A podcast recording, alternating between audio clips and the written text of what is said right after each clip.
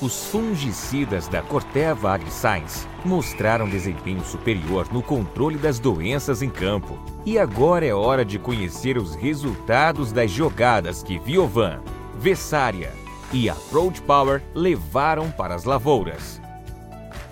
Acesse o site de resultados do Manejo Campeão Momira, onde você poderá ver a performance dos fungicidas e assistir ao podcast com um profissional que sabe tudo sobre esse time campeão. Venha conferir essa goleada de resultados.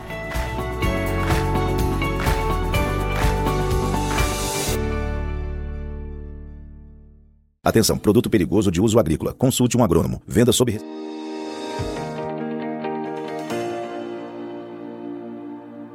Olá, você que nos acompanha aqui pelo Notícias Agrícolas, eu sou Letícia Guimarães e a gente começa agora mais um Realidades da Safra, esse quadro em que a gente roda Brasil afora para saber como é que está a situação dos principais cultivos semeados aqui em solo brasileiro. E a gente vai agora direto para o estado do Mato Grosso, vamos conversar com o Sadi Beledelli, que é presidente do Sindicato Rural de Sorriso e vai trazer um pouquinho para a gente como que foi então o processo do plantio da soja por lá. Seja muito bem-vindo, Sadi. Bom dia, obrigado Letícia, uh, prazer falar com vocês.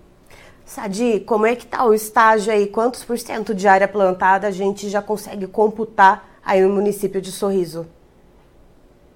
É, aqui no município de Sorriso praticamente foi finalizado o, plantio da, da safra aí 23, 24. Uh, tem alguns talhões, alguns produtores, mas muito pouco, assim, que devido à falta de chuva ainda não, não finalizou o plantio. Mas a grande maioria dos produtores já finalizaram o plantio. Eu imagino assim que nós estamos aí com 98, 99% na safra dentro do município de Sorriso já finalizado. Se pegar a região como um todo, médio norte aqui, daí não, aí está um pouco mais atrasado o plantio, que tem algumas regiões, sentido mais norte do estado aqui, mais leste também, que é onde choveu menos, está chovendo menos, então trazer o plantio está um pouco mais atrasado. E se a gente pegar o regime de chuvas durante todo esse trabalho de plantio, como é que foi o clima? Como que foi esse comportamento das precipitações ao longo do, da semeadura da soja, Sadi? É, é, um ano bem atípico, Letícia, bem, bem atípico mesmo. Nós tivemos uma, na virada do mês de agosto para início de setembro uh, volumes bem consideráveis de chuva aqui na região, uh, onde não foi iniciado o plantio que uh, é permitido no estado do Mato Grosso a partir de dia 15 de setembro, onde termina o vazio sanitário. Uh, nessa época aí, entre 15 e 20 de setembro, teve também chuvas novamente, então alguns produtores iniciaram o plantio, Uh, também quem tem área irrigada, vamos dizer assim, iniciou o plantio. E até o final de setembro tivemos alguns produtores plantando. Início de outubro foi, o, eu diria assim, o maior plantio, onde choveu aí na virada do mês de setembro para outubro, teve umas chuvas até consideráveis, e o pessoal fez bastante plantio. Mas a partir de, do início de outubro até agora, as chuvas são muito, muito esparsas, eu diria, né? Lugares chove bastante, pega talhão assim que chove, fazendo assim chuvas de 80 milímetros, 50 milímetros e no vizinho praticamente já não chove. Então é, é, é, uma coisa bem diferente dos anos anteriores. Nós não tivemos na região ainda uma chuva geral, eu diria assim que, que fica um dia, dois chovendo, que chove praticamente para todo mundo. Isso não aconteceu nesse período de chuva aqui do ano de 2023 para 2024. É, e se for olhar esse percentual de área plantada né, até esse momento, que a gente já está quase né, no finalzinho, aí faltando 1, 2% das áreas aí em sorriso para terminar o plantio da soja. Uh, agora a gente está no dia 13 de novembro. Esse plantio já deveria ter terminado quando, Sadi? Tendo uh, em vista esse, é, essa irregularidade das chuvas que atrapalhou. É, esse período, o melhor período de fechamento, vamos dizer, da, da, da safra, seria entre até 25, no máximo, assim, estourando final de outubro.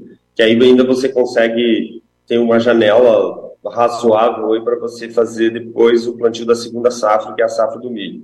Então, quanto mais você retardar o plantio, por exemplo, se for plantar hoje, onde vai plantar hoje, é impossível de você fazer a segunda safra, porque você vai colher essa soja lá em março, daí já não é mais, mais período bom para você fazer o, o, o plantio do milho. Então, quanto mais você atrasar o plantio da soja, consequentemente vai impactar também na produção do milho da segunda safra. O ideal seria até 25, eu diria 25 de outubro, assim, o, a janela mais ideal. E Sadi, como é que está a, como é que tá a situação uh, das questões de replantio, já que a gente tem esse atraso nas chuvas e a gente tem inclusive a perspectiva de uma onda de calor agora essa semana muito forte que vai pegar, inclusive aí a região centro-oeste? Então, tem alguns produtores que fizeram alguma coisa de replantio, tem muitos produtores que estão aguardando né, a, volta das chuvas para você analisar se vale a pena replantar ou não, ou deixa do jeito que está e colhe aí o que, o que der, né, vamos dizer assim.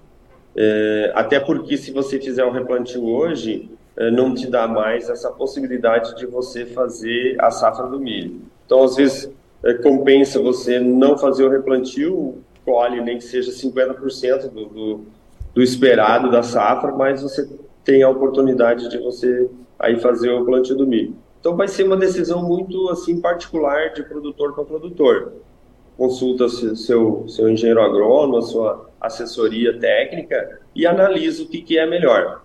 Mas nós só vamos ter esses dados mais oficiais, eu diria assim, a partir do momento que voltar as chuvas. Esperamos que eh, as previsões que a partir do próximo final de semana, aí, 18, 19 pelo menos é o que fala os, as meteorologias, que deva voltar a chover aqui no, no, no médio norte, no centro-oeste brasileiro como um todo. Esperamos que de fato isso aconteça, senão o prejuízo para os produtores é, nesse ano safra será muito grande. E aí a gente já tem alguma expectativa de uh, queda na produtividade, Sadi, tendo em vista que essa onda de calor vai vir e vai pegar essa soja uh, que foi plantada em vários estágios, né? Porque tem esse escalonamento do plantio justamente por esse atraso nas chuvas? Com certeza, Letícia, teremos uh, produtores que uh, já, já pode contabilizar a perda na, na, na, safra, né? não vai mais conseguir colher, mesmo quando volte a chuva, não consegue mais ter a produtividade esperada uh, no seu planejamento de safra. Temos algum caso de alguns produtores que já estão há 20 dias, 25 dias sem chuva. Uh, quando chove, chove muito pouco, 2 milímetros, 5 milímetros, que hoje não, não representa mais né, essa chuva uh, uh, tão pouco assim, com o solo seco, praticamente é, é como se não tivesse chovido. Uhum. Então, só vamos ter, de fato, esses, esses números mais oficiais depois, quando voltar a chover, que o produtor vai poder contabilizar a sua perda. Mas, com certeza, a safra vai ser menor, não tem como, né? Já, já prejudicou. Uh, estamos já em 13 de novembro, você já tem uh, aquela soja plantada uh, final de setembro, que já está em, em, fase de. terminando a fase vegetativa, já entrou em fase de, eh, de formação de vagem, de, de florescimento, de formação de grãos. E quanto maior o, sol, o calor, nessa semana vai prejudicar, não tem como não prejudicar. É, é, é muito quente, né, o que está acontecendo. E com a falta de umidade, então a soja sofre muito mais. Sadi, com toda essa incerteza de saber quanto que o produtor vai conseguir colher, no final das contas, como é que estão as negociações de contratos antecipados dos produtores aí em Sorriso?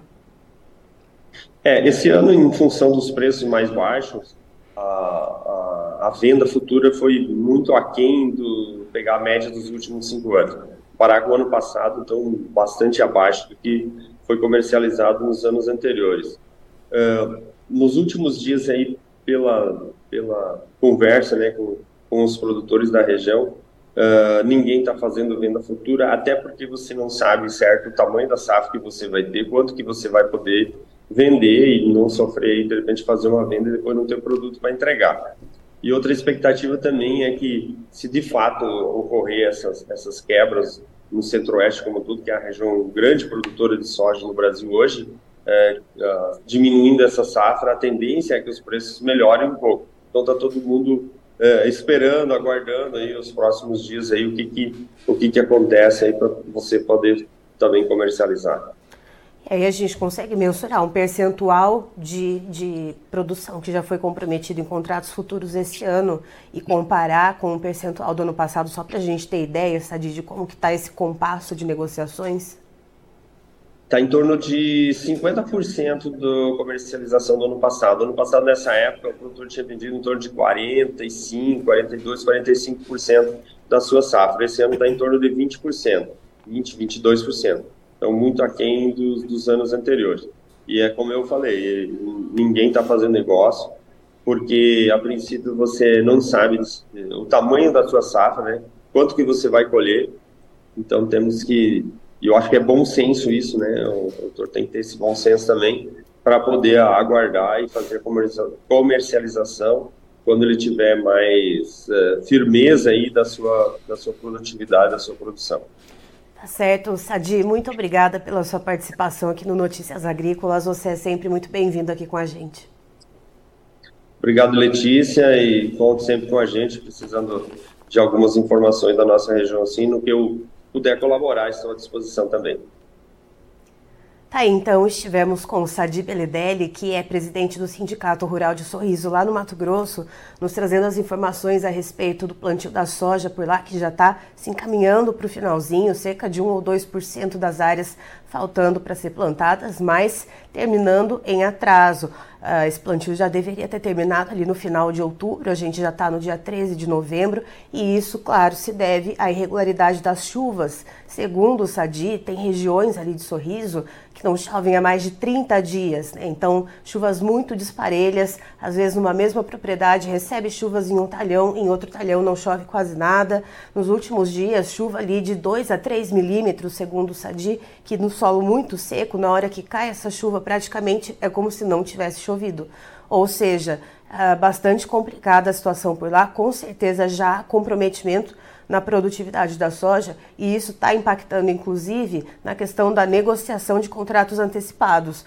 O Sadia ele explica que tem duas razões, perdão, para que esses contratos antecipados estejam sendo ali meio que segurados pelos produtores, né, que já negociaram ali em torno de 20% da produção. Uma delas é essa incerteza do que vai ter de produto para entregar no final das contas, no final da safra. E a outra questão é qual vai ser o tamanho dessa quebra no, na região ali, no Mato Grosso, né, e na região centro-oeste, e também uh, como que isso vai afetar os preços, isso vai puxar os preços para cima e vai representar, então, uh, melhores oportunidades de venda para o produtor. Eu encerro por aqui, já já tem mais informações para você. Notícias agrícolas, informação agro-relevante e conectada.